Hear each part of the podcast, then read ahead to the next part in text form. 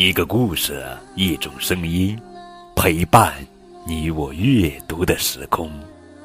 亲爱的宝贝，这里是荔枝 FM 九五二零零九绘本故事台，我是高个子叔叔。愿我的声音陪伴你度过快乐每一天。今天呀，高个子叔叔要讲的绘本故事名字叫做《樱花明年会再开》。作者是宫内富贵子文，伊势英子图，彭毅、周龙梅翻译。寂寞山上有一棵樱花树，一到春天，樱花树就会开出美丽的花。可是春天一过，花儿便落了，消失的无影无踪。樱花明年会再开。一个路过这里的旅人问樱花树：“有不落的花吗？”樱花树回答：“花开，就会花落。”旅人又问：“落下的花，去了哪里了呢？”这回樱花树反问旅人。你去哪里了呢？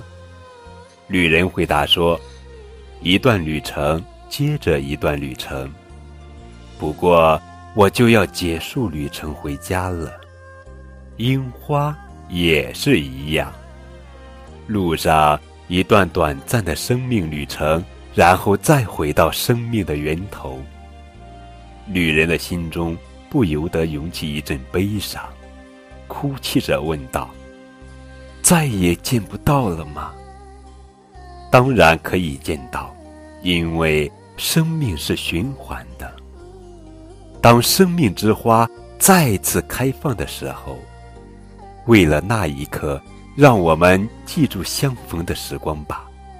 樱花树说完，便用清风温柔地擦去了旅人的眼泪。就这样，夏天过去了。秋天结束了，寒冷的冬天也快过去了，旅人还在旅行。当款冬从雪下冒出头的时候，旅人打算结束自己的旅程。这时，他的心中又浮现出了寂寞山上那棵让他无比眷恋的樱花树。对。结束旅程之前，再去看看那棵樱花树吧。旅人这样想。当旅人翻山越岭来到寂寞山时，一下子愣住了。